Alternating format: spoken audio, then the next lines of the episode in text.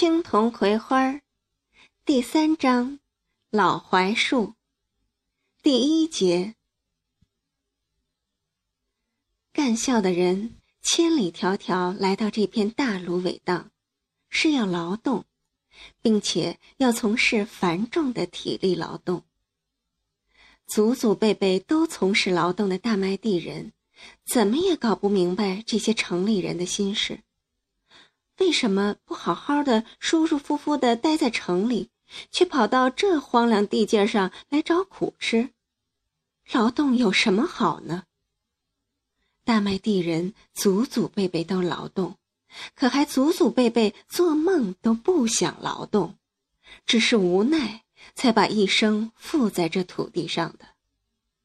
这些城里人倒好，专门劳动来了，实在是奇怪的很。许多时候，大麦地人看到大麦地的庄稼人都收工了，干校那边的人却还在劳作。不止一次，大麦地人都已在梦乡了，却被干校那边干夜活的人的歌声与号子声惊醒。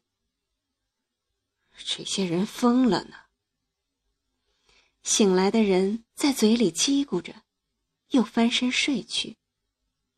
这些疯了的人，越是刮风下雨，就越干得起劲儿。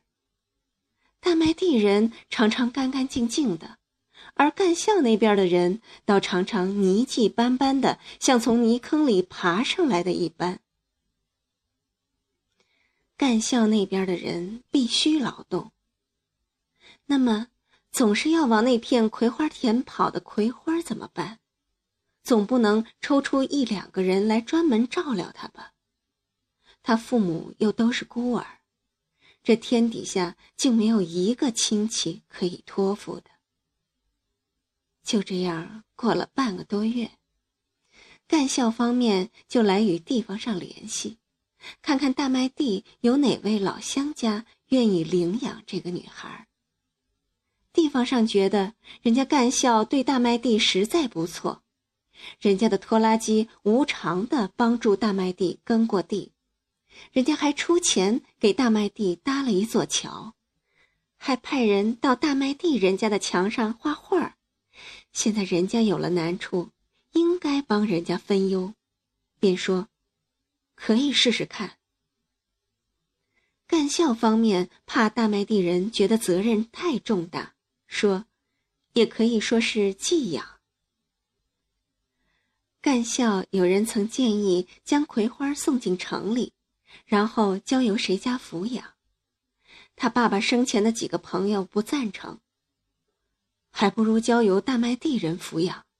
一河之隔，那边万一有个什么事情，我们也好照应这个孩子。在干校方面将葵花送过来的头天晚上，大麦地方面的高音喇叭在黑暗中响。